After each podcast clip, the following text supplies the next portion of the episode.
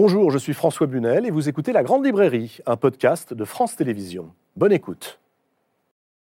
Bonsoir à tous, bienvenue dans la Grande Librairie. C'est une soirée un peu particulière ce soir et nous avons pensé qu'il pouvait être inspirant de vous proposer la rediffusion d'une des émissions qui aura marqué la Grande Librairie de son empreinte. Il s'agit de l'émission consacrée à Edgar Morin. À l'occasion de son centième anniversaire, c'était l'année dernière, Edgar Morin avait accepté d'être l'invité unique de la Grande Librairie, de revenir sur son œuvre, sa vie, et puis de vous offrir quelques raisons de regarder l'avenir avec un espoir qui ne soit pas seulement idéaliste. Voici donc la grande librairie spéciale Edgar Morin.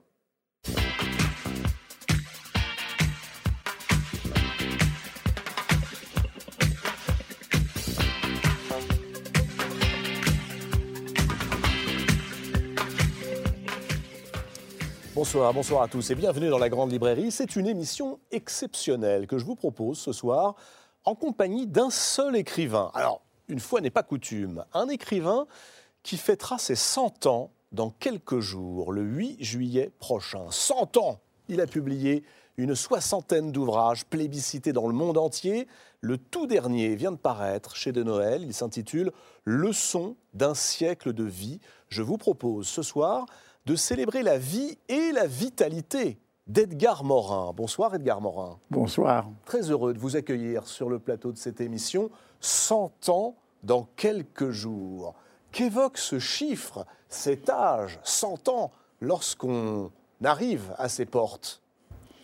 Mais Vous savez, c'est d'abord troublant parce que 100, c'est aussi un chiffre qui euh, porte deux zéros.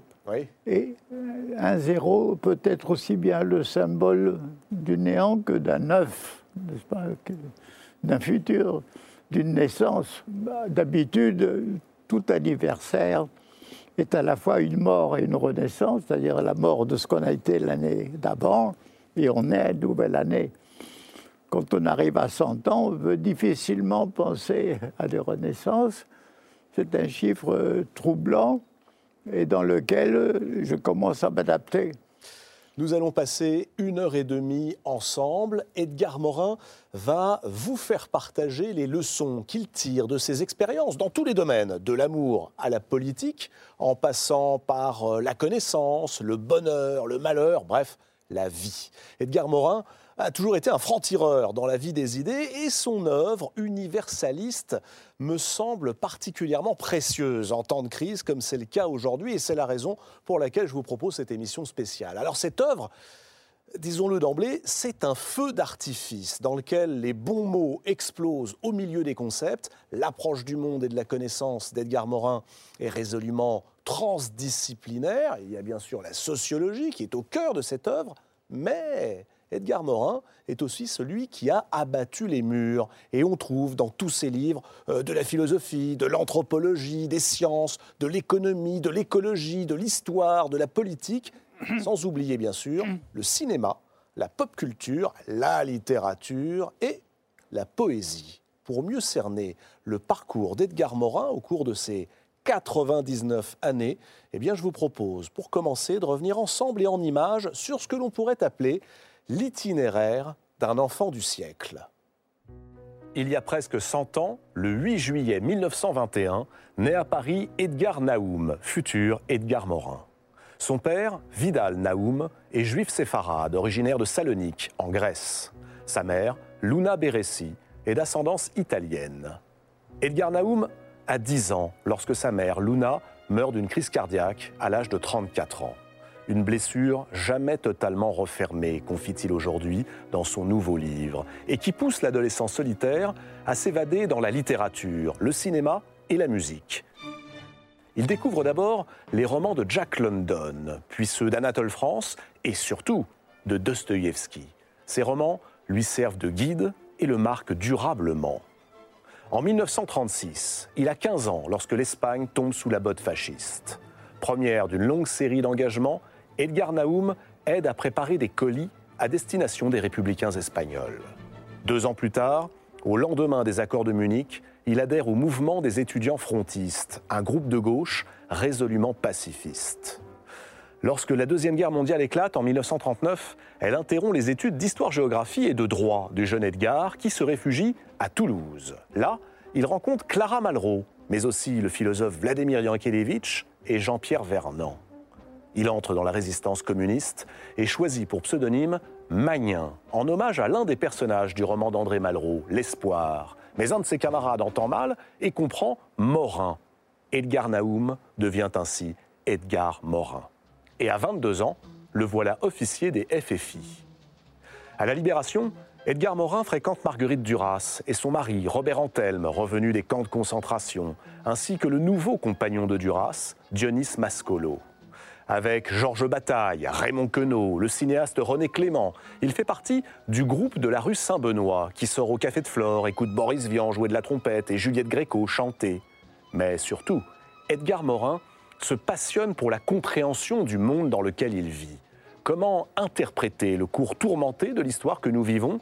Comment agir? Ce sont ces questions qui le poussent dès 1950 vers le CNRS, section sociologie, où il fera toute sa carrière. 1951. Edgar Morin publie L'homme et la mort. Il inaugure son mode de connaissance transdisciplinaire. Il montre que les mythes, les religions et les idéologies sont aussi importantes que les processus économiques et les conflits de classe. La rupture avec le marxisme est consommée. Edgar Morin est exclu du Parti communiste, avec qui il aura donc vécu une histoire pendant six ans. Sur ce compagnonnage, il publiera quelques années plus tard Autocritique, le récit d'un décrassage mental, d'une conquête d'autonomie intellectuelle. Désormais, Edgar Morin, allergique pour toujours au fanatisme, se lance à la recherche d'une pensée complexe et non plus binaire. En 1960, il réalise un film avec Jean Rouche, Chronique d'un été, où l'on voit notamment Marceline Loridan Evans apostropher les passants et leur poser cette question Êtes-vous heureux? Le film est sélectionné au Festival de Cannes. Monsieur, s'il vous plaît, êtes-vous heureux? Je vous en prie. m'a dit qu'est-ce que ça peut vous foutre? S'il vous plaît, êtes-vous heureux? N'ayez pas, bah, pas, peur, on ne veut pas vous faire de mal. Madame, s'il vous plaît. Pas le temps, je fatigue déjà beaucoup, alors là... Dans les années 60, Edgar Morin est l'un des premiers à observer la formation d'une culture adolescente autonome, prémisse de mai 68. On dit même que c'est lui qui inventa le mot yéyé. Edgar Morin voyage. L'Amérique latine, Israël, où il découvre la haine entre juifs et arabes qui lui fait définitivement abandonner sa recherche de racines, mais aussi les États-Unis, en pleine immersion dans l'univers hippie. 1977, Edgar Morin publie La méthode, six volumes pour dégager les principes de ce qu'il appelle une pensée complexe. Aujourd'hui, Edgar Morin a publié plus de 60 livres. Il est docteur honoris causa de 38 universités dans le monde et ne cesse, à bientôt 100 ans, de scruter notre monde et de penser ce qui peut le changer. Quelles images quel souvenir, là, tout de suite, à 99 ans, en revoyant ce pan de votre vie, quelles images et quels souvenirs vous semblent les plus déterminants, ont déterminé la vie de l'homme vous êtes. Ce qui a été, je crois, le plus déterminant, c'était effectivement la perte de ma mère à l'âge de 10 ans, mon sentiment d'exclusion à l'égard de ma famille, le fait que j'ai reçu aucune vérité de la part de ma famille, aucune culture, et que j'ai dû me faire ma culture moi-même, dans les livres, dans les romans d'abord, au cinéma, et que dans le fond, je pense que les déterminants se sont passés dans l'adolescence. Et si vous voulez, à part quelques grandes erreurs que j'ai commises, comme d'avoir ignoré euh, que le nazisme portait en lui, avec euh, sa conception de la supériorité arienne, la volonté de coloniser le monde slave, d'esclavagiser et de dominer l'Europe. Enfin, j'ai sous-estimé le danger allemand, mais sinon, l'essentiel de mes pensées s'est formé puisque c'est une époque où j'étais affronté à des contradictions. Fallait dire réformer, parce qu'il y avait la crise économique, Est-ce que c'était le capitalisme qu'il fallait changer? Il y avait la crise politique. Est-ce que c'était le socialisme ou bien le communisme? Il y avait l'opposition entre le fascisme et, stalinisme, euh, de monstruosité. Il y avait la guerre qui menaçait, fallait-il la courir ou non? Donc, si vous voulez, j'ai vécu, je me suis nourri de, contradictions et je crois aussi qu'un apport décisif a été celui de mon ami euh, Delbois, qui était un disciple d'un professeur marxiste et qui m'a dit, tu sais, euh, pour comprendre notre monde, pour comprendre l'humanité, pour comprendre l'histoire, il faut suivre, le, il faut refaire le chemin de Marx. C'est-à-dire, il faut savoir unir l'homme biologique et l'homme culturel. Il faut réunir toutes les connaissances humaines et pour chercher, pour trouver vraiment les réponses aux grandes questions, c'est-à-dire que puis-je savoir, que puis-je croire, que puis-je espérer. Et Kant disait, il faut savoir d'abord ce que c'est que l'homme. Et donc, dès que je me suis inscrit à l'université, je suis inscrit en philo, où il y avait sociologie, psychologie, en sciences, en sciences économiques dans la faculté de droit, en histoire. C'est-à-dire, dès le début, j'ai voulu faire cette formation polydisciplinaire et je crois que ma voie s'est dessinée entre 13 et 20 ans. Dans la résistance, on l'a vu, euh, vous choisissez un, un, pseudonyme. Et alors, ce qui est merveilleux dans cette histoire, c'est que tout repose, votre identité repose en réalité sur un malentendu sur une méprise. Euh, vous vous dites, ah bah tiens, je vais m'appeler euh, Magnin, comme le héros de la guerre d'Espagne hein, de Malraux, on entend Morin. Que vous inspire le fait que votre identité, Edgar Morin, soit en réalité le produit d'une méprise, d'un malentendu? Oui, euh, écoutez, j'ai été assez mécontent, mais j'ai dû accepter le fait accompli. Et autant j'étais attaché à ce Manin, héros de l'espoir, et en plus héros de la résistance vénitienne, si vous voulez, j'ai dû m'adapter à, ce Morin qui est entré en moi-même, mmh. qui a fait partie de mon identité, ce qui fait que quand est arrivée la libération, j'ai repris mon état civil propre d'Edgar Laou, mais euh, alors que j'aurais pu le changer comme beaucoup d'autres. Et j'ai voulu quand même, comme j'avais commencé à exister pour mes amis et écrire sous le nom de Morin, j'ai gardé ce Morin comme euh, personnage public, donc à la fois fils de mes œuvres et, fils de mon père. Qu'avez-vous appris pendant vos années de résistance? Écoutez, la chose la plus importante, c'est ce que j'ai appris au moment de décider d'entrer en résistance. C'est-à-dire que j'avais 20 ans, je voulais vivre, j'avais peur que si j'entrais en résistance, cette vie soit fauchée très tôt. Et en même temps, je me disais que si je me planquais et que je protégeais ma vie, j'allais seulement survivre et non pas vivre. Et j'ai compris qu'il fallait effectivement euh, à un moment donné, euh, choisir vivre qui comporte à cette époque le risque de mort plutôt que survivre. Et donc, euh, disons, l'idée de l'importance du vivre par rapport à survivre, ça m'a resté toute la vie.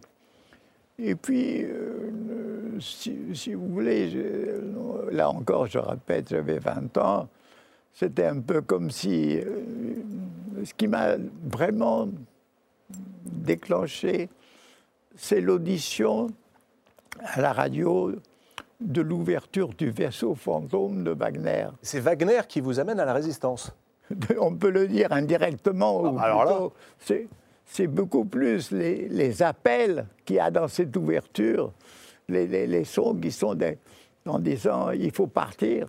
C'est un peu Chateaubriand, René, Orage désiré, levez-vous. C'est l'idée d'aventure. Et bien entendu, c'était une aventure risquée, mais il m'est resté quand même de, tout ceci que toute vie humaine est une aventure, qu'on le sache ou non. et une aventure qui prend sa part de risque.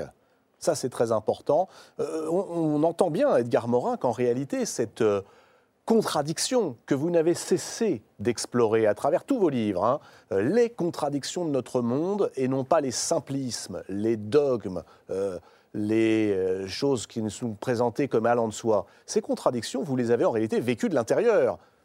Pacifisme d'un côté, nécessité de s'engager de l'autre. Diriez-vous qu'en réalité, votre pensée procède de votre expérience biographique, de votre vie, de ce que vous avez traversé Certainement, mais j'ai été aidé pour en prendre conscience par des lectures. Et si, vous voulez, par exemple, c'est à travers Hegel que j'ai vu que la, pensée doit affronter la contradiction. Alors bien entendu, Hegel pense qu'on peut les surmonter par une synthèse, et moi, j'ai assez vite compris que finalement, il y a des contradictions qu'on ne peut pas, non seulement qu'on ne peut pas dépasser, mais qu'il vous faut vivre. Et si vous voulez, Héraclite a été très important pour moi, parce que c'est le penseur de l'unité des contraires et de la complémentarité des antagonismes. Et ça, je le vis sans arrêt en moi. J'ai, si vous voulez, euh, cet antagonisme euh, entre le scepticisme et la foi, non pas une foi religieuse en Dieu, mais en quoi? Une foi, disons, dans la fraternité humaine, finalement. C'est ça ma, ma religion. J'ai vécu la, la, contradiction, si vous voulez, entre euh, la, raison et, la religion, dans le sens aussi, cette religion de la terre-patrie, que j'ai essayé de donner dans, mon livre. Mais partout, je pense que dès qu'il y a un problème important, on voit qu'il y a des contradictions qu'il faut vivre, ou bien on peut les surmonter, ou bien il faut les assumer. Et donc, si vous voulez, non seulement je pense que mes contradictions intérieures m'ont plus aidé que nuit, mais je pense que la reconnaissance que la pensée ne peut pas échapper, qu'on s'interroge sur l'origine de l'univers, hmm. qu'on s'interroge sur la microphysique, qu'on s'interroge sur pourquoi l'humanité. On ne peut pas échapper à se poser des questions et à se dire qu'on se heurtait à des contradictions. C'est là où euh, votre œuvre, vos livres sont très importants et peuvent nous aider, me semble-t-il. Aujourd'hui, on a le sentiment d'être assailli par les contradictions, et notamment sur cette question de l'identité. Alors c'est très intéressant, car en réalité, vous l'avez dit, vous êtes pétri d'antagonisme et de contradictions. Il y a Naoum, et puis il y a Morin. Il y a euh, cette raison que vous utilisez. Et il y a vos passions, vos passions intellectuelles, et puis vous le racontez dans vos livres de mémoire, vos passions également amoureuses, qui parfois nous éloignent euh, de la raison. Euh, je voudrais revenir à cette question de l'identité. Edgar Morin, aujourd'hui, on nous dit qu'il faut trouver une identité. On cherche un genre. On nous dit, à droite comme à gauche, qu'il faudrait revenir à une identité unique. Et vous, tout au long de vos livres, vous faites l'éloge d'une identité plurielle. Une et plurielle. Une et plurielle. Alors expliquez-nous, comment peut-on vivre avec plusieurs identités mieux que si nous n'en avions qu'une seule? D'abord, il n'y a personne qui n'ait qu'une seule identité. C'est un leurre Il a d'abord l'identité de deux familles différentes. Il a d'abord l'identité de son village ou de sa ville ou de sa région, de sa nation. Et parfois, il a plutôt son identité purement subjective et parfois son identité nationale ou l'identité d'être partisan de telle ou telle formation politique. C'est un phénomène courant. Moi, ça s'est passé sur un plan beaucoup plus ample, si vous voulez, parce que euh, mes parents n'avaient pas une nationalité étrangère, ils avaient une identité de cité, qui était la cité de Salonique sous l'Empire ottoman, donc il n'y avait pas le choix entre une identité comme ceux qui sont d'origine euh, nord-africaine ou espagnole ou tout ça. Non. Pour moi, euh, c'est l'école, c'est l'histoire de France qui m'a absolument euh, donner de l'intérieur l'identité française. Hmm. C'est la pleure principale. Mais il est évident que vous, écrivez, hein, dans, votre livre, vous écrivez que vous avez découvert l'identité française à travers ce qu'on pourrait appeler le roman national. Euh, les grandes batailles, euh, les grands monarques, euh, les joies parfois un petit peu revisitées par les historiens hein, de l'histoire de France. Bien sûr, c'est cette histoire de France du, du, manuel qu'on appelait le Malais Isaac ou le Lavis, que j'ai eu, où on ne voyait pas les ombres, mais c'est elle qui est, qui est entrée en moi profondément. Mais quand j'étais en Italie, en Toscane, j'ai senti non plus une patrie, mais une matrie, quelque chose de matriciel, parce que toute mon ascendance familiale euh, maternelle est d'origine toscane. Et comme euh, mes ascendants parlaient le vieil espagnol qu'ils avaient transporté plusieurs siècles après la Salonique, je l'avais dans les oreilles. Et en Espagne, je me suis senti aussi chez moi. Donc, si vous voulez, ce sont ces, identités-là qui reviennent plus ou moins fortement selon que je suis à tel endroit ou non. Aujourd'hui, face au repli identitaire auquel vous assistez, auquel nous assistons, euh, que dites-vous aux plus jeunes, ceux qui nous regardent ce soir et qui pourraient se demander comment euh, prendre un petit peu justement d'une ascendance italienne, un petit peu d'une ascendance espagnole, un peu de soi aussi? Vous savez, euh, il y a beaucoup de, une grande partie de Français qui sont des descendants d'immigrés espagnols, italiens, etc., euh, depuis le XXe siècle. Donc ce problème est général. Mais euh, ce que je dirais aux jeunes aujourd'hui, je pense que apparemment il y a une dissociation entre ce qu'on appelle une France identitaire et une France qu'on peut appeler une France humaniste. Mais la France humaniste elle-même identitaire.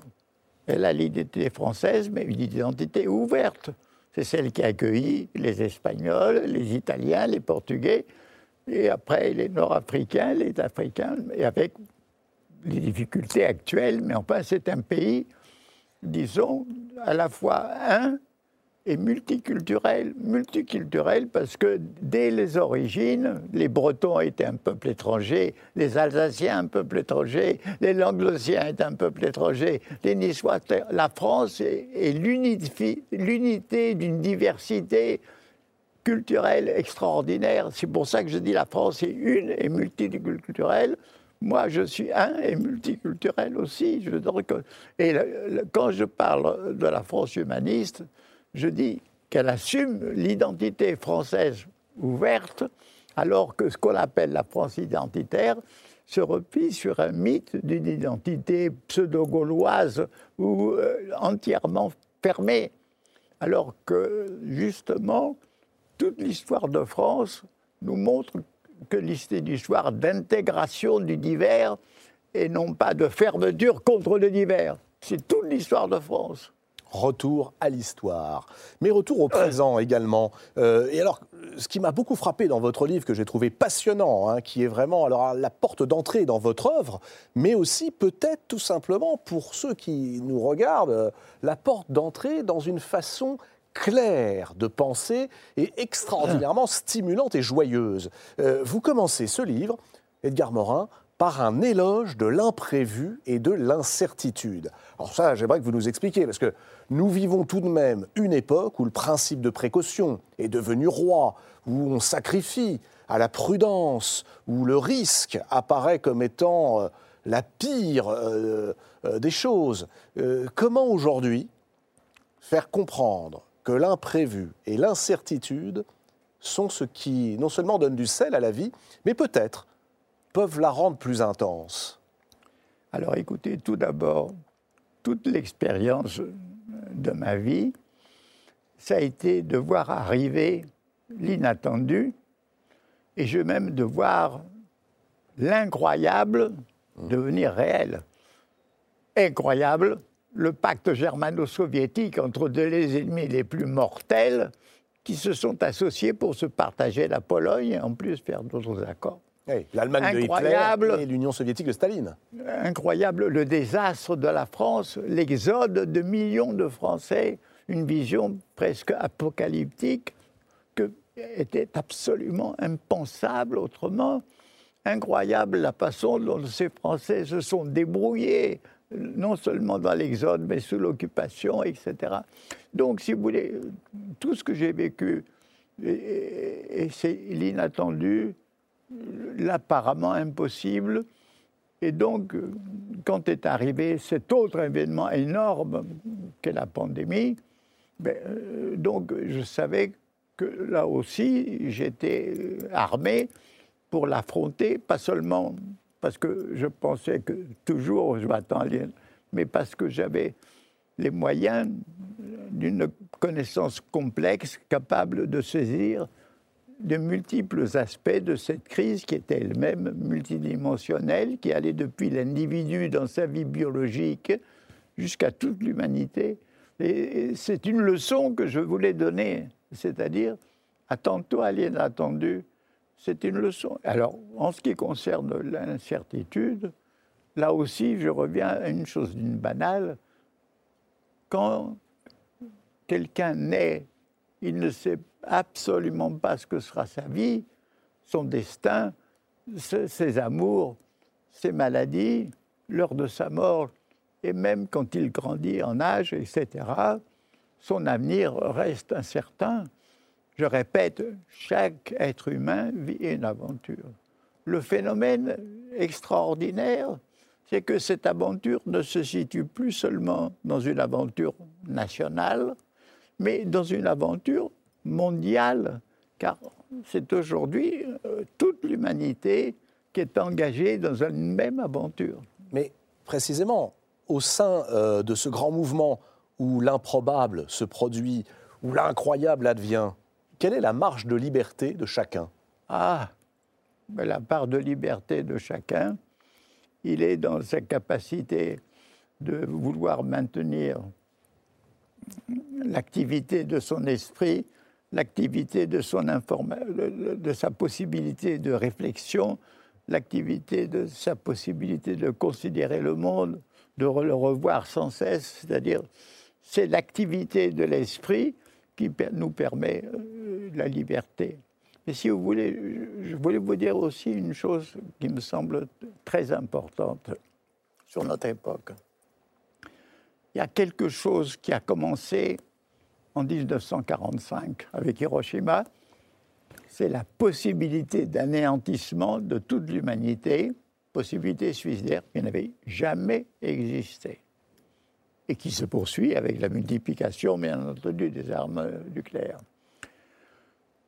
Deuxième chose, en 1972, c'est ce fameux rapport Bido sur la biosphère qui montre que la dégradation de la vie sur la Terre est elle-même porteuse de dangers mortels, et y compris pour notre civilisation et notre vie. Le fameux problème écologique qui continue.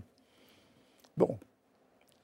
Et là-dessus, nous avons, en 1980 à peu près, l'essor de ce qu'on appelle le transhumanisme, qui se fonde sur les, progrès fantastiques des sciences et qui promet une société entièrement harmonieuse grâce à l'intelligence artificielle et où même l'homme est augmenté de tous ses pouvoirs, même peut-être acquiert l'immortalité, ce qui à mon avis est un mythe délirant, mais l'accroissement de la vie est possible. Donc vous avez apparaître les possibilités de destruction les plus incroyables et de métamorphose les plus incroyables aussi. Donc, et là-dessus surgit en 1989 l'unification techno-économique du monde avec l'effondrement de l'URSS et le capitalisme et le marché se répandant sur la planète entière en même temps que les moyens de télécommunication. Donc vous avez cette unification mondialisante, étape décisive de l'époque planétaire. Et vous voyez, et à ce moment-là, vous avez ce phénomène extraordinaire, c'est que la planète est emportée par ce déferlement techno-économique qui lui-même a provoqué, bien entendu, l'arme nucléaire et, le péril écologique, mais qui en même temps, lui-même, euh, devient maître de l'univers et euh, réduit la politique à l'économie et l'économie uniquement à l'économie néolibérale. Donc, le pouvoir euh, insensé, incontrôlé de l'argent, de la finance, domine de plus en plus le monde. Donc, et c'est dans ces conditions déjà troublées, puisque avant la pandémie, il y a eu quand même en France les gilets jaunes, il y a eu les révoltes de syndicats. Dans le monde, il y a eu des colères un peu partout qui ont été réprimées faute d'un mouvement et d'une prise de conscience suffisante. Donc, vous avez eu donc cette situation et fait que la pandémie arrive. Nous montrons là encore que malgré notre très grande science, notre infirmité devant ce petit virus qui se duplique, qui, mute, qui se transforme, et nous restons encore dans cette incertitude malgré nos vaccins qui eux-mêmes vont être un peu périmés, vont être remplacés par d'autres. Nous, nous découvrons que, que l'infiniment petit est aussi important que le cosmique. Donc, voilà, c'est une époque absolument incroyable parce qu'on voit la fragilité humaine dans l'extrême pouvoir, où l'on voit des facteurs de démence, parce que ce transhumanisme-là, de l'homme augmenté, ne voit pas la question fondamentale qui n'est pas l'augmentation, mais l'amélioration l'amélioration des relations humaines, des améliorations des rapports de soi avec soi, des améliorations des rapports entre les peuples, entre les ethnies, disons ce, qui a été le but de l'humanisme et qui n'a pas pu être réalisé. Mais c'est ça le problème clé, bien entendu, profitant des développements de la technique qui permettrait de libérer tellement de gens d'un labour absurde et fatigant qui permettrait le développement de la culture et des choses spirituelles. Donc nous avons une possibilité de métamorphose merveilleuse, une possibilité de métamorphose terrifiante et une possibilité de destruction incroyable. Et nous vivons ce moment d'aventure d'incertain, nous ne savons pas si tous ces scénarios vont se dérouler en même temps ou s'ils vont se contredire. Mais, je reviens à ma question de la liberté. Que faudrait-il pour que soit privilégiée l'hypothèse de la possibilité heureuse? C'est-à-dire que nous ne fassions ni exploser la planète, ni aller dans le sens du pire. Que les prises de conscience sont absolument nécessaires. Elles sont multiples, elles sont dispersées. Les prises de conscience de la gravité de ces problèmes-là. Deuxièmement, la prise de conscience de la nécessité de changer de voie. Hum. Changer de voie. Et pour aller où, Edgar Morin? Hein Pour aller où? À une voie, l'humanité suit une aventure qui dont on ne connaît pas le terme, si ce n'est la mort finale du, Soleil. Nous, le but du chemin, c'est de continuer le chemin. Nous ne devons pas penser à un modèle de société qui serait l'idéal auquel arriver. Il faut penser à une amélioration permanente. Mmh. Je, ma maxime favorite est celle de Machado, hein, Caminante no hay camino, camino es al andar. Toi qui chemines, il n'y a pas de chemin, tu fais le chemin. Et moi, ce que j'ai fait dans mon livre Changeons de voie, c'est montrer qu'il y a des possibilités d'une autre politique aussi bien sur l'économie, sur l'écologie, sur la vie quotidienne, sur l'alimentation, sur la consommation, sur tout. Donc, si vous voulez, pour moi, la liberté, ça serait que tous ces mouvements de prise de conscience de, solidaires qui existent, fort heureusement, mais je répète, dispersés, dans la crise politique gigantesque que nous vivons, avec le vide politique gigantesque que nous vivons, que tout ceci puisse se réunir et que puisse cette. Moi, j'essaye de travailler à faire ce travail justement à ma façon, euh, disons sur la voie marxienne, mais d'une voie différente. Pourquoi différente? Qu'est-ce qu'il y a de marxien? Qu'est-ce qu'il y a de. Allez, qu'y a-t-il encore de Marx en vous? Alors, ce de Marx, Il y a simplement cette idée d'être, de faire confluer tous les types de connaissances euh, hmm. au lieu de les séparer. Mais ce qui reste de, Marx en, moi, c'est plutôt euh, cette idée critique. J'ai compris sur le tard que Marx était le dernier prophète laïque, plutôt du messianisme judéo-chrétien laïcisé sous la forme de socialisme et communisme, que Marx a été le Saint Paul, si vous voulez, de cette promesse, que Lénine a été l'énergique artisan de l'opération de la réaliser, et que cette réalisation du grand messianisme judéo-chrétien laïcisé s'est effondrée dans la contradiction la plus totale entre la réalité qu'il a créée et l'idéal qu'il a poussé, et dans l'échec le plus énorme de l'histoire. Hmm. Voilà ce que je pense. Alors, donc, je pense que s'il faut reprendre le chemin de Marx, ça veut dire qu'il ne faut pas faire arriver aux mêmes conclusions de Marx. Il fallait au contraire comprendre que l'avenir n'est pas écrit comme il l'a cru, que l'avenir se construira et que, que c'est l'important était justement de changer la perspective. Et donc, je suis encore. Mon maître actuellement, c'est Héraclite, et beaucoup plus que Marx. Changeons de voie, écrivez-vous. Euh, s'il y avait un enseignement à tirer de cette pandémie mondiale, vous qui avez vu tant de choses dans le monde Alors, je pense que cet enseignement est, à la fois un et multiple. Déjà, il est dans le mot changeons. Et qu'est-ce que ça, veut C'est un mot marxien, hein, ça, voire marxiste. Changer la vie, changer le monde. Changer la vie, c'est surréaliste. Changer le monde, c'est marxiste. Oui, non, oui. il faut changer le monde, oui, c'est dans l'international. Mais euh, là aussi, je pense que ce n'est pas de la façon, par la révolution violente qui sera changée, que ce sera par une façon de cheminement progressif et d'amélioration. Donc c'est quand même la grande euh, différence. Et d'ailleurs, je sais que le, euh, les grandes transformations ne peuvent se faire que par un retour aux sources. C'est-à-dire que si nous ne retournons pas à nos grandes sources culturelles, à nos grandes sources humanistes, hmm. nous ne pourrons rien changer. Donc le, tout changement suppose un conservatisme par rapport à la culture et aux sources. C'est le paradoxe. Hein. Pour changer, il faut être euh, conservateur, c'est-à-dire revenir aux sources de la culture. Bien sûr, et à toutes les sources de la vitalité humaine.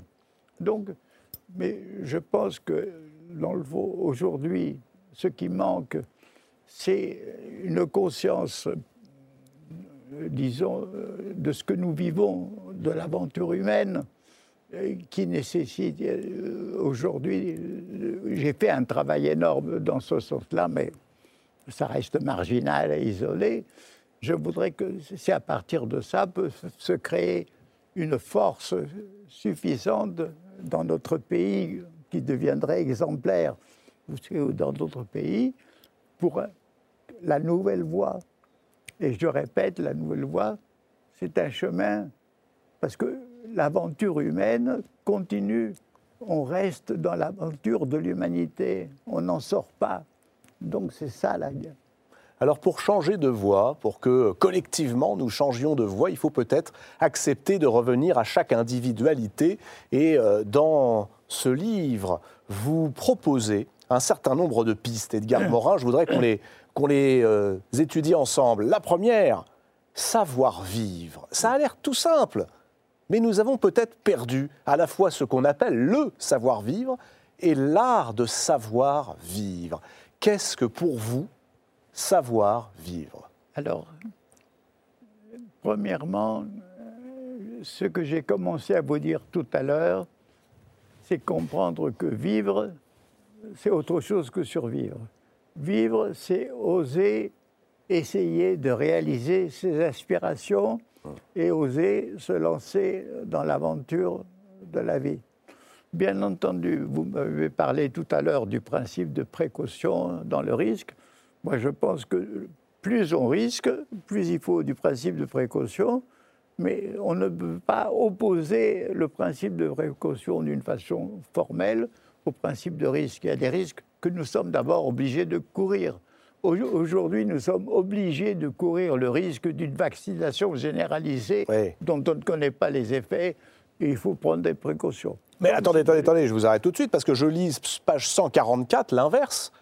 Je vous cite L'élimination totale du risque conduit à l'élimination totale de la vie. Je trouve ça très beau d'ailleurs. Voilà.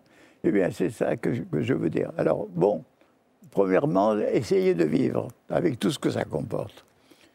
Deuxièmement, l'idée importante, c'est qu'on ne peut vraiment se réaliser soi-même que dans le cadre d'une communauté, que ce soit une communauté restreinte de l'amour, la communauté plus que large de, la famille, une communauté plus large d'amitié, mais ou une communauté nationale. Mais il faut, disons, pour moi, le je et le nous soient complémentaires alors qu'aujourd'hui, la tendance, c'est le développement hypertrophique du moi, c'est-à-dire que l'individualisme, qui a des qualités énormes, a aussi le malheur de favoriser un égoïsme et que toute l'histoire récente de notre société est aussi celle de la dégradation de toutes les solidarités qui existaient depuis celle de la grande famille euh, jusqu'à celle du village, celle des voisins, celle du travail, mmh. celle mmh. de la rue. Donc, si vous voulez, solidarité du nous et le jeu doit euh, aussi lui-même s'épanouir dans ce... Ça, c'est un élément capital. Euh, pour rebondir sur cet élément, parce que ça, c'est très important, vous dites on sous-estime l'importance sociologique aujourd'hui de ce que vous appelez la disparition de la convivialité. Oui. Pourquoi est-ce que cette disparition de la convivialité vous inquiète autant? Mais parce que aussi, dans l'art de vivre, dans la qualité de la vie, il y a les relations conviviales avec autrui. Même avec les inconnus Ça peut être ah, l'inconnu. Je pense que le simple bonjour à un inconnu signifie tu existes pour moi, et ça veut dire un phénomène d'humanisation. Si vous, croisez votre voisin d'immeuble sans le saluer, sans le regarder, c'est-à-dire il devient anonyme et transparent. Mmh. La convivialité, c'est le contraire de l'anonymat. Et je crois que c'est ça qu'on a beaucoup perdu dans une grande ville comme Paris, où les concierges ont disparu, les poissonneurs de métro ont disparu. Euh, partout où il y avait des facteurs humains, des machines, les ont remplacés. Les, les caisses automatiques, tout ça, l'automate.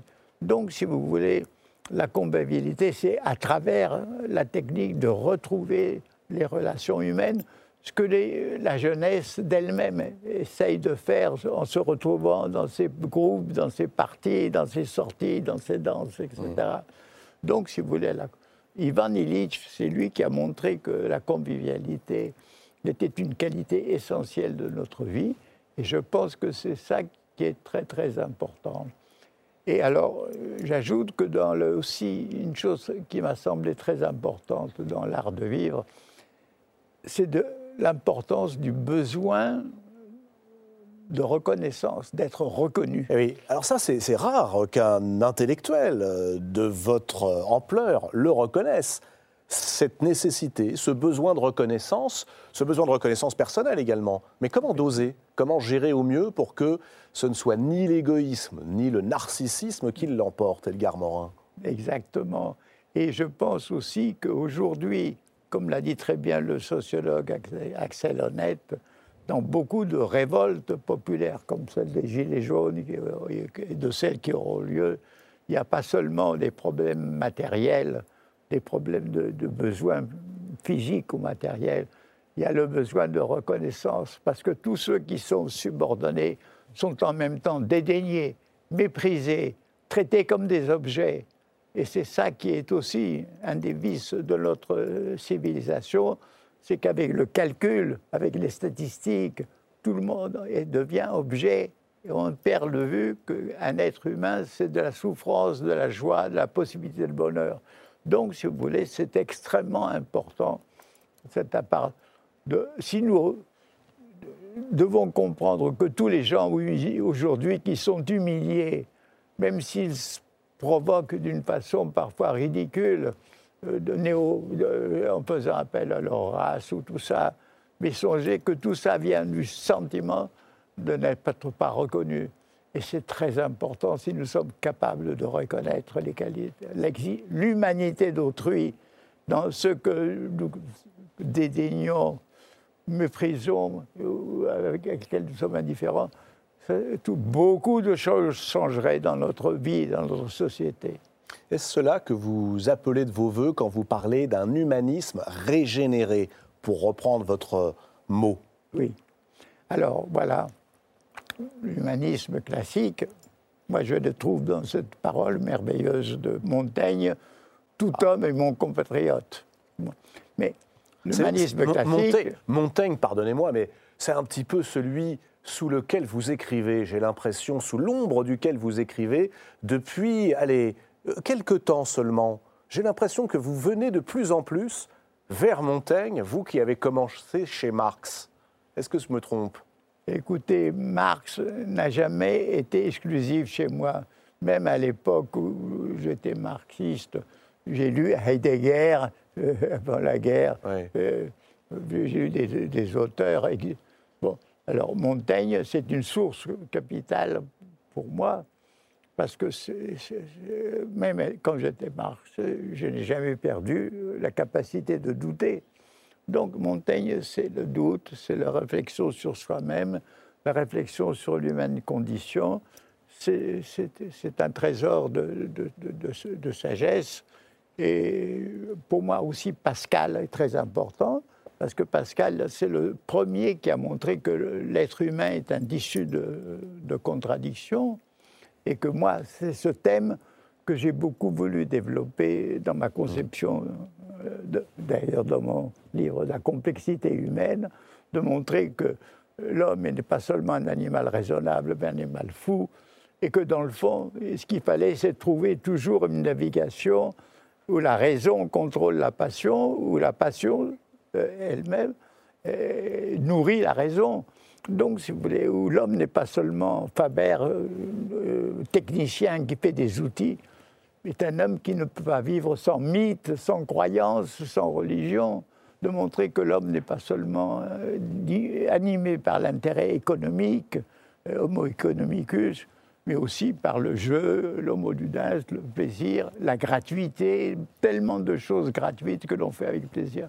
Donc, si vous voulez, j'ai élargi, je complexifie l'idée de ce qu'est être humain, et à ce moment-là, je me dis que dans la vie aussi, il y a la prose et la poésie, que la poésie, c'est l'épanouissement, c'est cet état second merveilleux que l'on peut vivre dans l'amour, dans la danse, dans le jeu, dans le sport.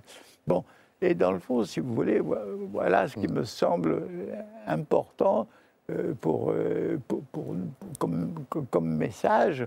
Disons, c'est toujours passion et raison indissociables et non pas alors, vous nous allez rassurer ce soir tous ceux euh, qui craignent euh, que les euh, arbitres des élégances nous obligent à la cohérence. Or, aujourd'hui, on est parfois sommé d'être cohérent. vous, vous semblez dire, mais non, c'est pas grave. Parfois, on peut être dans ces contradictions.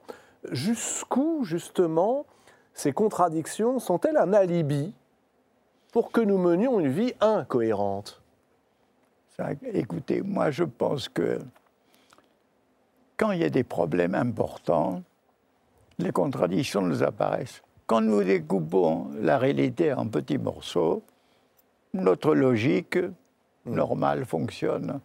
Donc je pense, si vous voulez, que les contradictions nous apparaissent vraiment dans les grandes choses et que le propre de la pensée et de savoir les, affronter. Et donc, il n'y a pas de solution toute faite d'avance. À chaque fois, on trouve sa solution. C'est comme, disons, le problème de la décision. Pour prendre une décision, il faut voir différentes possibilités, mais on est obligé de faire un pari. À un moment donné, il faut faire le choix, c'est sûr.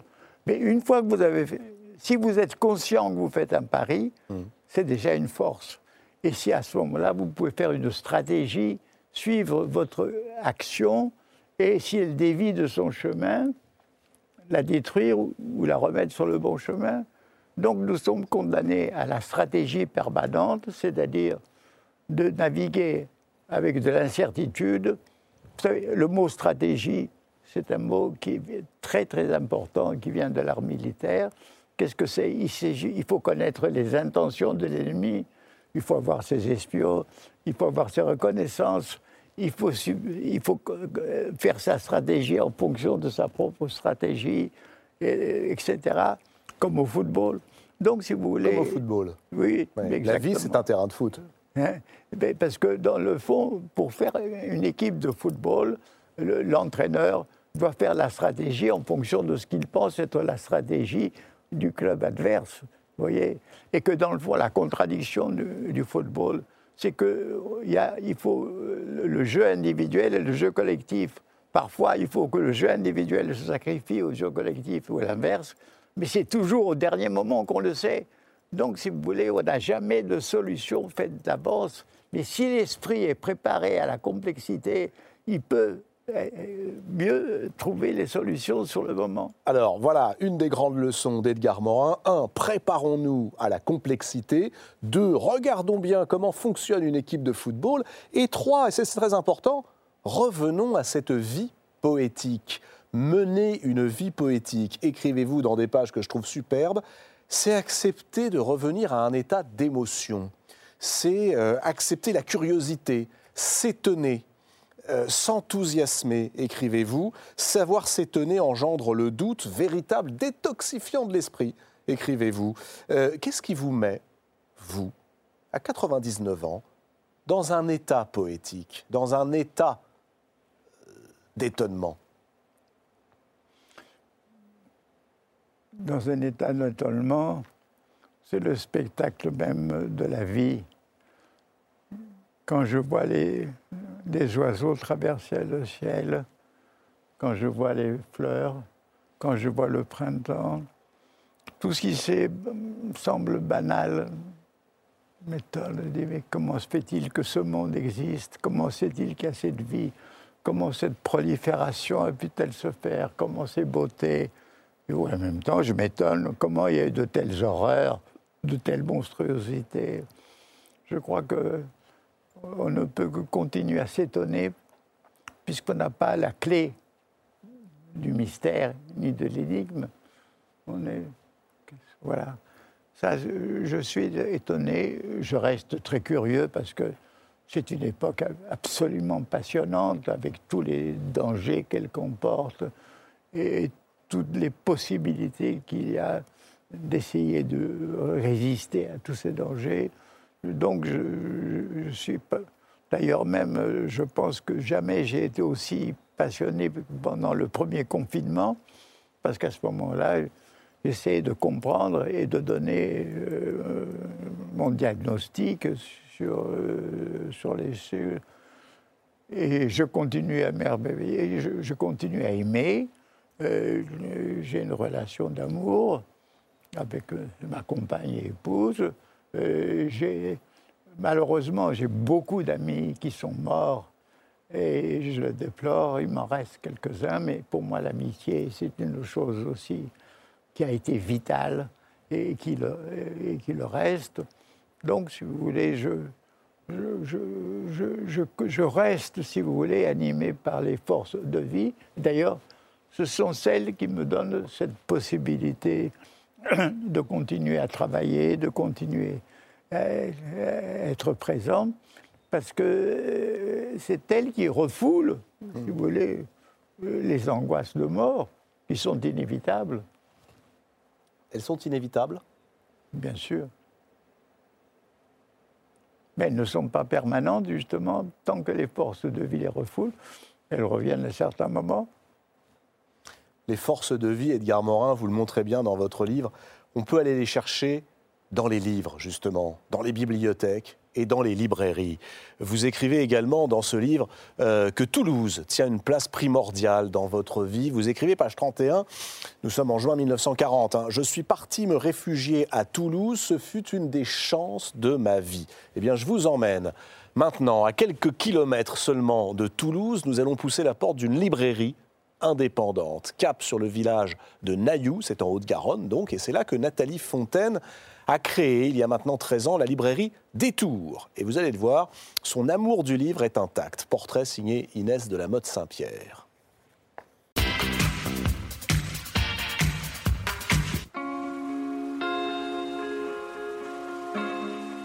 Une libraire doit être capable de filtrer le bruit du monde. On est dans une espèce de moment historique là. Les librairies redeviennent un commerce ordinaire, quasiment. C'est-à-dire que les gens vont se promener dans des endroits avec des boulangeries, avec une épicerie et la librairie. Et je ne pensais pas connaître ça de mon vivant. Il arrive que les parents débarquent un peu euh, affolés en disant il faut absolument que mon fils, ma fille lisent. À quoi je réponds systématiquement mais est-ce que vous lisez? Est-ce que votre fille, votre fils vous voit en train de lire? La réponse est assez fréquemment non. Et du coup, c'est exactement ce que disait Queneau, c'est en lisant qu'on devient liseron.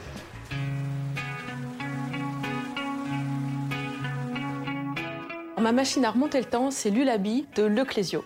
C'est l'histoire d'une jeune fille qui décide de ne plus aller à l'école. C'est très mal. C'est un très très beau roman sur la liberté, sur la responsabilité. Et c'est un très beau roman avec des termes techniques qui me fascinent complètement. Je pense que j'ai pris ça à l'époque pour des choses très poétiques. Et 40 ans après, c'est toujours vrai. Le livre à lire absolument, c'est Ici ça va de Thomas Vino. Un homme et une femme s'installent dans une maison où tout est à reconstruire, en bord de rivière, et on comprend assez vite que la reconstruction, la rénovation de la maison accompagne la reconstruction du bonhomme. Et cette reconstruction va se faire à la mesure des saisons, avec la nature qui reprend ses droits. C'est une espèce de livre magique. Le livre nécessaire, c'est Rire enchaîné petite anthologie de l'humour des esclaves noirs américains. Alors ce qui est intéressant, c'est qu'il ne s'agit pas euh, d'un essai, il ne s'agit pas d'un discours des Noirs ou des Blancs sur les Noirs et les Blancs, il s'agit vraiment de textes qui ont été entendus, qui ont été euh, chantés, qui ont été racontés, dans lesquels l'esclave va trouver sa place contre la bêtise. Le livre qui dit le mieux la beauté du monde, c'est Apprendre à parler une pierre d'Annie Dillard. Annie Dillard, c'est quelqu'un qui s'applique à dire le monde très exactement. Donc, elle va vous parler d'expédition polaire avec des termes très précis. Elle va vous parler de la jungle avec des, termes extrêmement techniques. Et apprendre à parler à une pierre est un, texte qui nous resitue. Le roman vrai, c'est Les saboteurs de l'ombre de Giles Milton. Cette histoire incroyable de Churchill qui décide de mener une équipe de saboteurs professionnels pour mettre à mal l'armée allemande. Alors pour ça, il va constituer une équipe de vrais scientifiques, de géotrouve-tout, d'inventeurs de génie. Et tout ceci est vrai. Et je trouve ça extraordinaire. Il y a de l'extraordinaire hein, dans les livres. Ah, je vous vois applaudir, même cette, euh, cette ah libraire. Ah oui, ah oui. Non, ce qu'il y a de très beau, c'est que il y a eu euh, la résistance des petits libraires. On aurait cru qu'il aurait pu être écrabouillé par les grandes surfaces et sans doute le prix unique à jouer, mais les petits libraires restent vivants dans leur relation avec leurs clients. Et c'est ça qui est un phénomène extrêmement euh, rassurant. C'est-à-dire que dans ce processus d'homogénéisation, de mécanisation, il y a des forces de résistance, des lieux de résistance, et notamment le livre. Et je pense que ça, moi aussi, je, je, je, sacralise, je dirais, le, le livre, car euh, c'est là que, ce qui a nourri ma vie. Vous avez tout à l'heure cité Dostoïevski, euh, bien on a cité Montaigne, on a cité Pascal. Moi, le roman. Quels sont les romans, alors justement, en littérature, quels sont les romans euh, qui vous ont durablement impressionné marqués et qui ont accompagné l'homme que vous avez été Alors, je vous ai tout d'abord dit Dostoïevski, pourquoi? Parce que non seulement il a un sens de la complexité humaine, c'est-à-dire mm. que ces personnages sont à la fois un et multiples.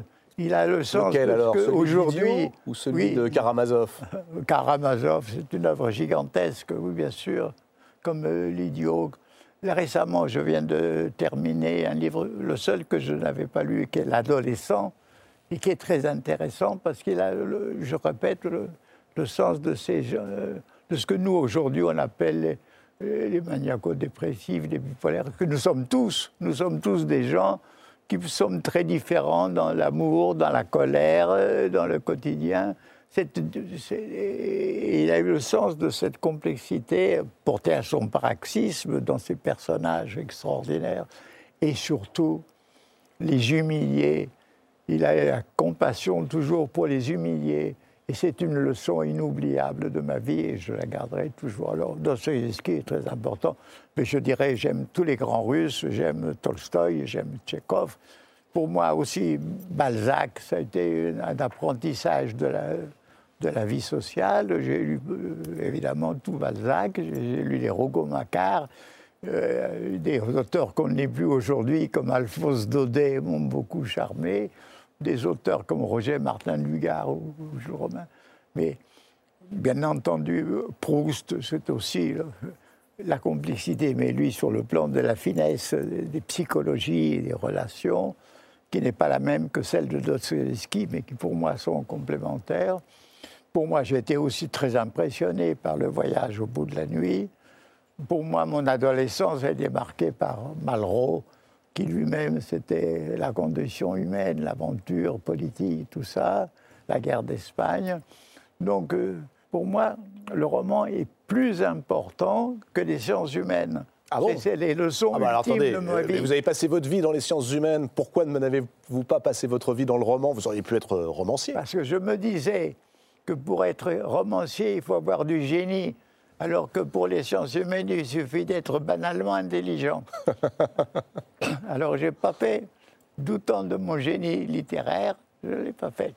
Donc, mais en tout cas, ça ne m'a pas empêché d'être nourri par le roman, et je m'en nourris tous les jours, tous les soirs, quand je me mets au lit, je lis du roman, jusqu'à, ou bien il me passionne trop, il me porte très tard dans la nuit, ou bien je suis fatigué, je m'endors, mais je suis. Et c'est pour ça que je, ma dernière lecture, c'est L'adolescent de, de, de Dostoïevski, que je n'avais pas lu, qui est très très important aussi. Mais je trouve ça remarquable de découvrir euh, l'adolescent de Dostoïevski à 99 ans. Oui. C'est d'ailleurs un signe que ce soit l'adolescent. oui, oui. Qu'y a-t-il euh, d'adolescent en vous?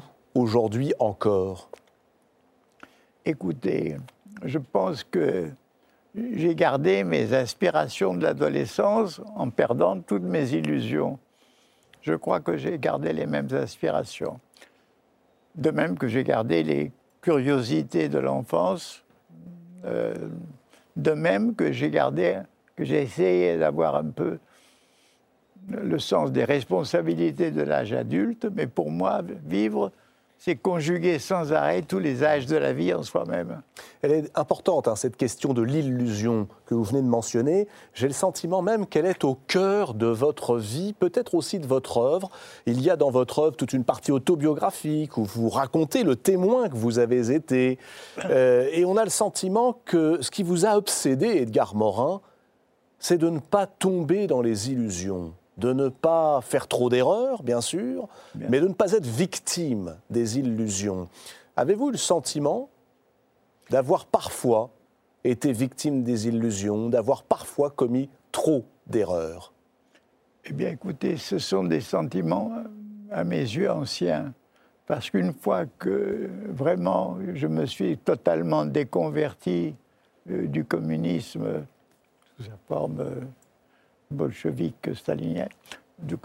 Euh, je crois que je n'ai plus aucune euh, grande illusion. Je n'ai jamais cru, par exemple, que les Trente Glorieuses, les soi-disant Trente Glorieuses, étaient un chemin tranquille vers un mieux-être général de toute l'humanité. Hmm. Euh, non, au contraire. Au contraire. ce qu'il y a, et c'est important dans mon livre, je sais que les risques d'erreur et d'illusion sont permanents parce qu'ils sont inscrits dans la connaissance elle-même, puisque toute connaissance, à commencer par ma perception visuelle, n'est pas une photographie, mais une reconstruction à partir des stimuli lumineux qui, euh, sur mon air optique, vont se transformer en code et qui vont, dans mon cerveau, faire une reconstruction et une traduction. Par exemple, la constance de perspective, qui fait que quand vous voyez un chien tout près, qui est gros, et tout petit quand il est loin, hein, jamais vous pensez qu'il est petit, mécaniquement, vous rétablissez la constance. Donc, si vous voulez, il y a un risque d'erreur dans toute perception, dans toute idée, dans toute théorie. Il y a un risque d'erreur dans toute communication, comme on l'a très bien montré, qui peut créer beaucoup plus de malentendus que de bien entendus. Il y a sans arrêt dans la vie des risques d'erreur qui peuvent être très graves et mortels. Donc, si vous voulez, ça me semble capital. Le message, c'est penser toujours que vous êtes menacé par l'erreur et l'illusion. Et c'est pour ça que je crois que je peux faire quelques erreurs de diagnostic, mais je n'ai plus aucune illusion. J'ai des espérances et beaucoup de désespérance en même temps. Mmh.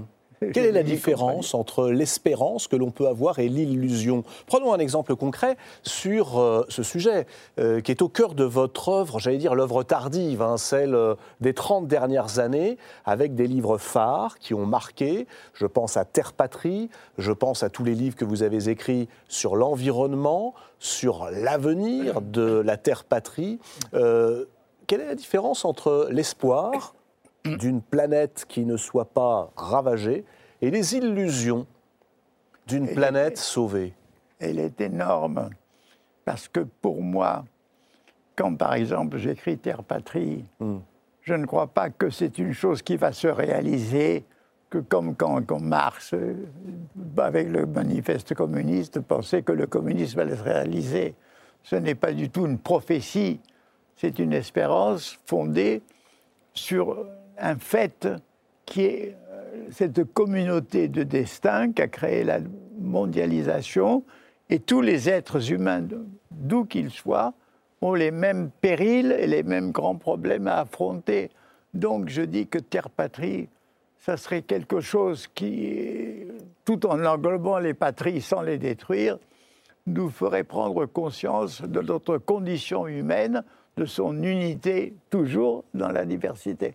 Donc ça, c'est une, une espérance, mais jamais j'ai eu l'illusion que ça allait se réaliser. Maintenant, peut-être que c'est une, une, bouteille à la mer. Voilà. Donc, si vous voulez, en, gros, euh, mes espérances sont fragiles. Elles ne sont que des espérances. Elles n'ont même pas encore la probabilité de pouvoir euh, être réalisé, mais je les garde parce que pour moi, je crois que ce sont des issues à la crise terrible que subit l'humanité en ce moment. Mais je vais reprendre justement ce qui est pour vous au cœur de la philosophie, c'est-à-dire les trois questions que se posait Emmanuel Kant. Que puis-je connaître? Euh, Que puis-je savoir? Que m'est-il permis d'espérer? Mais alors, si vous le permettez, euh, j'aimerais vous interroger sur la troisième question de Kant. Que m'est-il permis d'espérer? À 99 ans, Edgar Morin, qu'espérez-vous? J'espère que le monde changera de voie et trouvera non pas une,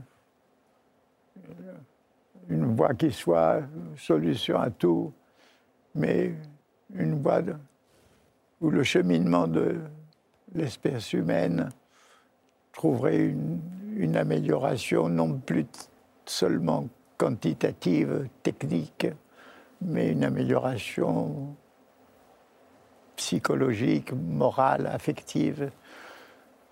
Mon espoir est, ça. Je sais que c'est de l'espoir, ce n'est rien plus que de l'espoir, mais c'est déjà euh, ne serait-ce que si ces, petites vérités existent dans des petites oasis humaines, c'est déjà important. Je pense que si, par exemple, déferle aura sur nous un néo-totalitarisme tel que je l'envisage, c'est-à-dire une société de surveillance totale grâce à tous les moyens techniques et de soumission totale comme nous en faisons la répétition générale. Ça, c'est ce que vous redoutez. Je redoute le néo-totalitarisme, oui, oui. Fondé, sur, la surveillance, le contrôle, etc. Qui ne soit pas fondé sur un parti unique, possesseur de la vérité, comme était le, le parti nazi ou le parti communiste, mais fondé sur une autorité capable de tout contrôler et qui n'a plus besoin d'avoir cette gloire hein, de, de, posséder la vérité. Plutôt qu'il la possède politiquement. Non, je crois ce, ce danger. Je crois aussi euh, que la conflictualité peut s'aggraver, euh, passer de quelques points du globe, plus généralement, enfin, ce n'est qu'une possibilité. Mais si vous voulez, on a commencé une époque sombre régressive euh, dans les années de notre siècle, dès les premières années. Et cette époque, euh, il ne semble pas que la crise que nous vivons ait permis de sursaut, euh, de prise de conscience qui permettrait de commencer à changer de voix, de pensée, de façon de connaître. Et pour moi, la clé est dans la façon de connaître et de penser parce que si nous avons une façon de penser vicieuse, nous nous trompons. Sinon, il est assez complexe de voir tous les aspects. Nous risquons de moins nous tromper. Croyez-vous au hasard? Écoutez, là aussi, c'est une chose euh, que j'ai vécue, comme je le raconte dans quelques épisodes. Alors, la seule question est de savoir si le hasard n'est que le hasard, s'il n'y a pas quelque chose derrière.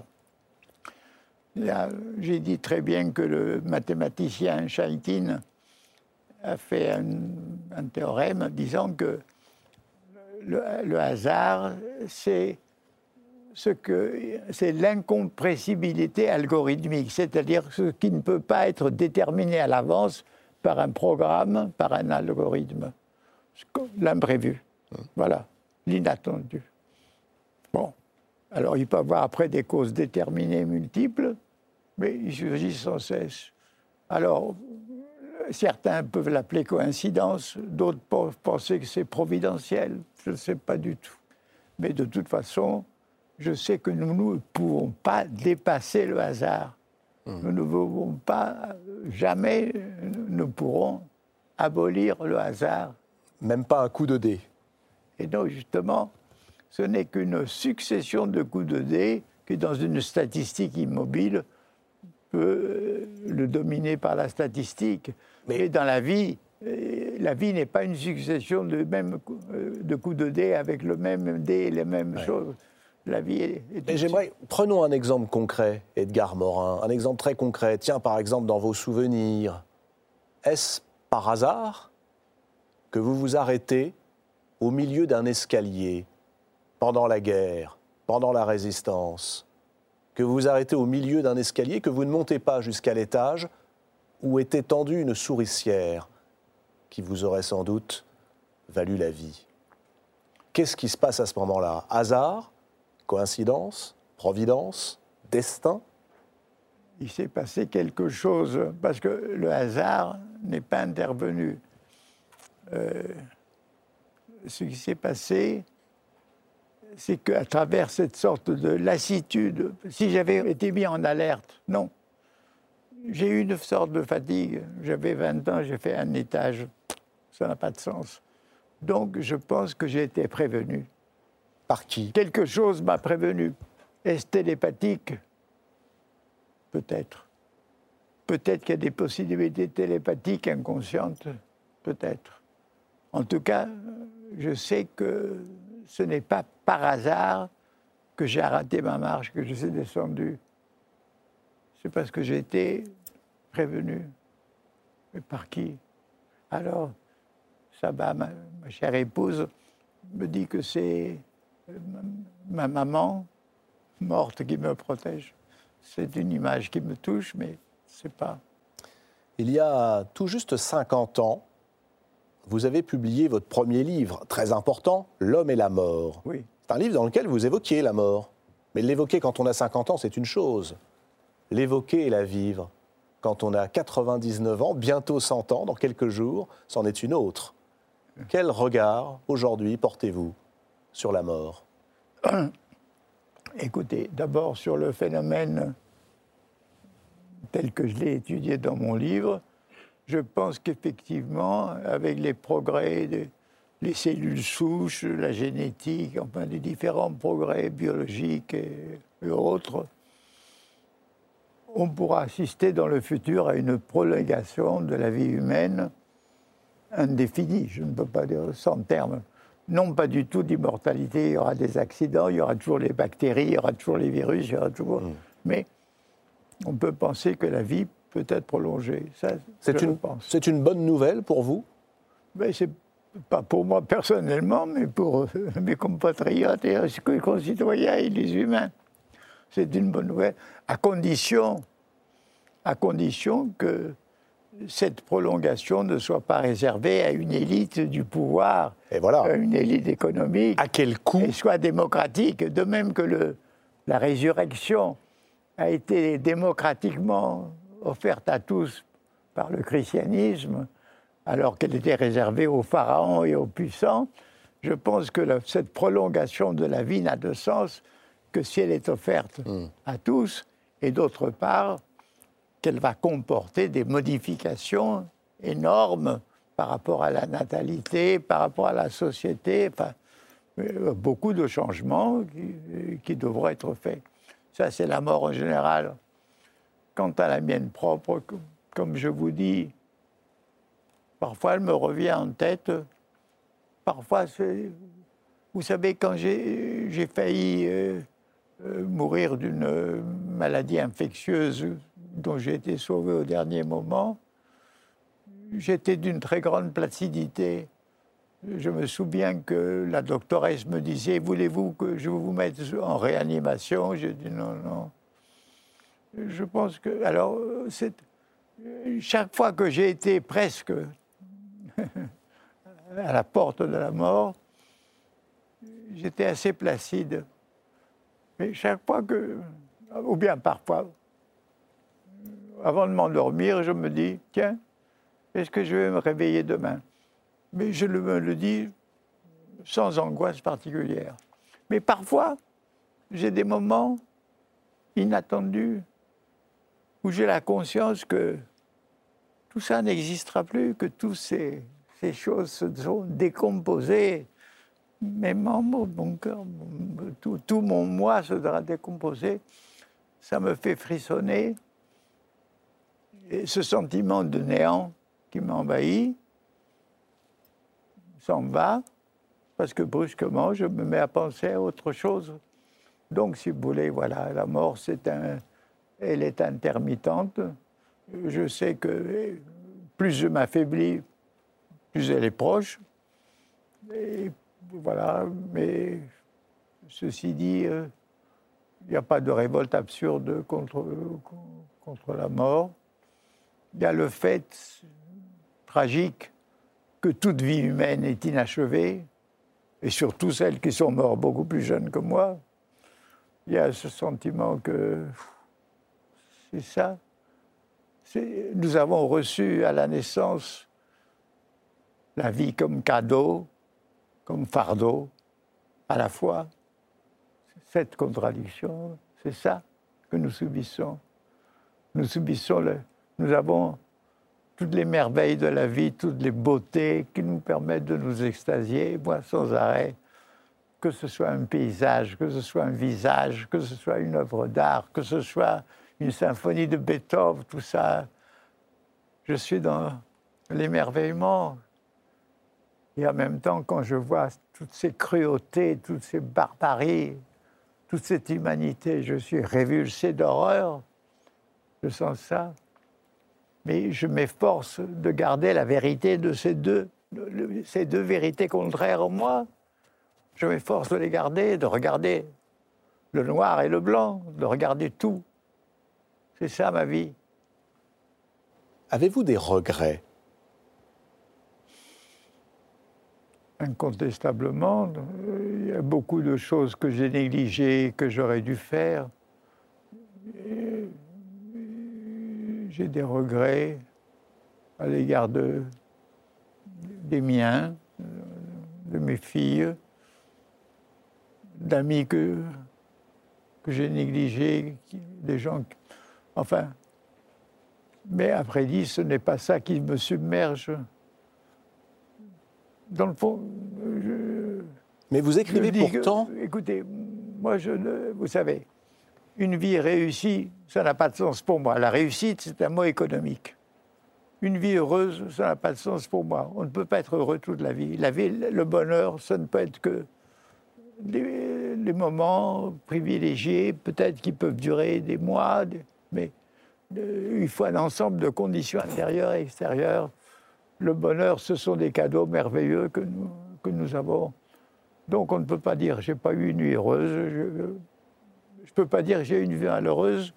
Je peux même dire que ce sont les pires barreleurs qui m'ont frappé, qui m'ont créé après les possibilités de bonheur. C'est-à-dire cette solitude où j'ai été, cette mort de ma mère qui m'a donné un besoin d'amitié, d'affection, d'amour, et qui m'a permis de vivre effectivement des amitiés, des affections et des amours. Oui, mais vous avez réussi, Edgar Morin, à métamorphoser les malheurs en bonheur. C'est ça qui est frappant quand on vous lit. Et quand on lit également euh, votre livre de mémoire, Les souvenirs viennent à ma rencontre, c'est qu'à chaque fois que se dresse devant vous le malheur, qu'il frappe de manière imprévue, vous trouvez la force d'en faire quelque chose qui vous permet de devenir quelqu'un d'autre. Où avez-vous et où allez-vous chercher cette force?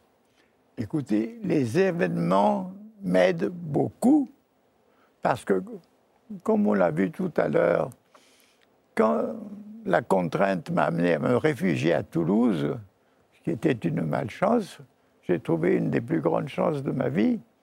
Quand je me suis trouvé chômeur intellectuel, ce qui était affreux, alors que j'avais déjà père de deux petits-enfants, j'avais ce contrat pour écrire ce livre sur la mort. J'ai passé l'année à la Bibliothèque nationale grâce au fait que j'étais chômeur. Donc les événements ont joué beaucoup pour m'aider. Euh, mon mon premier livre, L'an zéro de l'Allemagne, c'est mon ami Robert Antelme qui crée une petite maison d'édition qui m'a dit écris-nous tout ce que tu nous racontes sur l'Allemagne.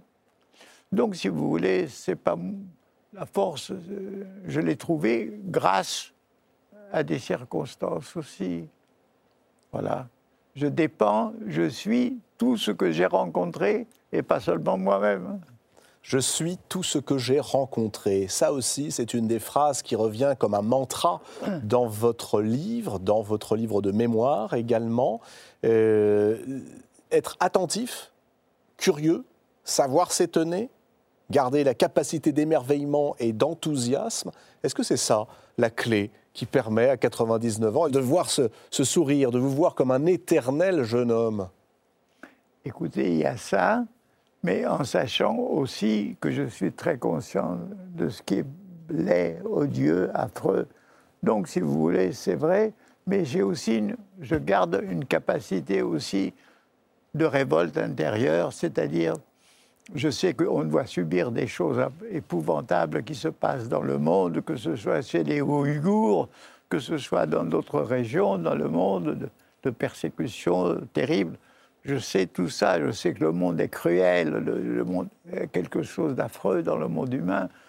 Je les vois aussi.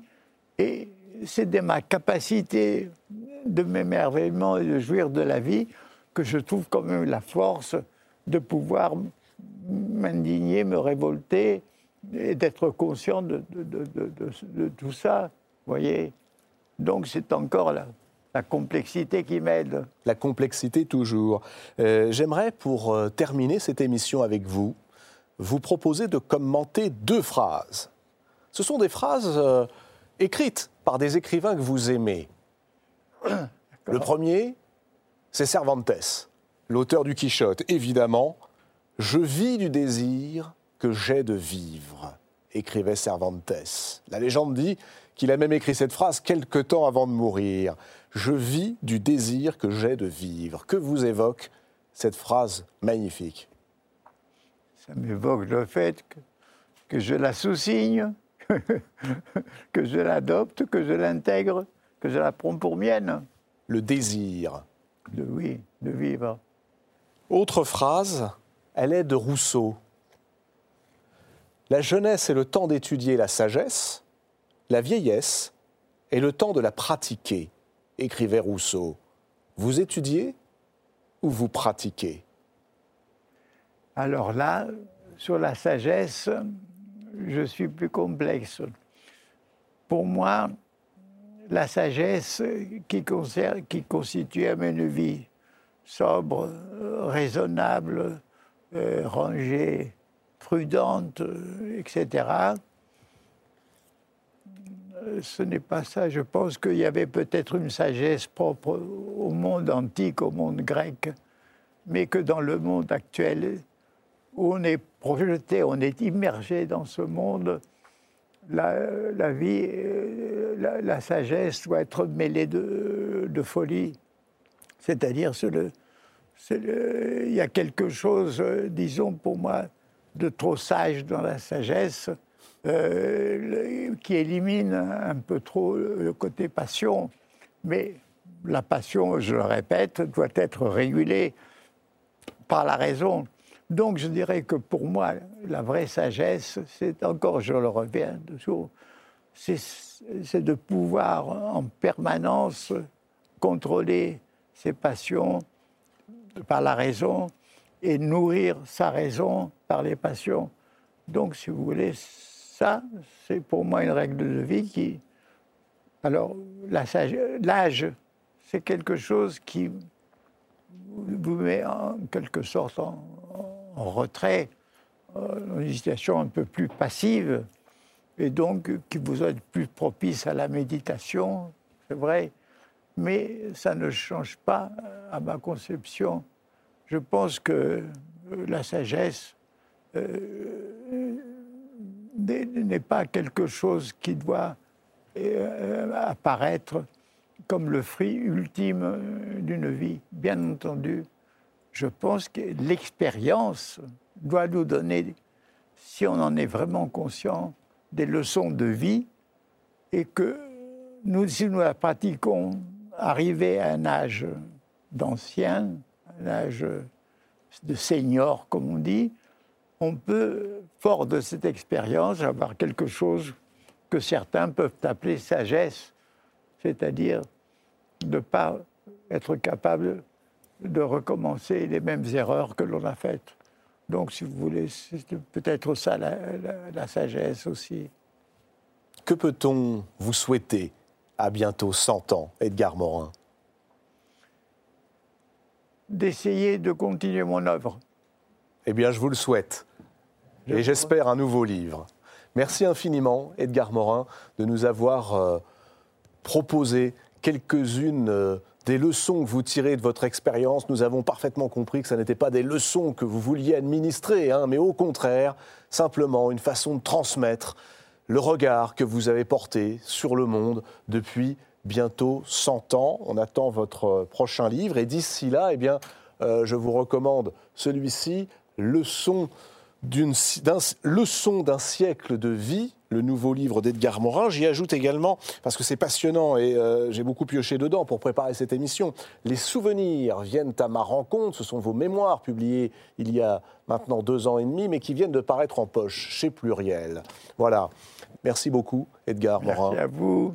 Je vous souhaite de très belles lectures. À la semaine prochaine. Merci.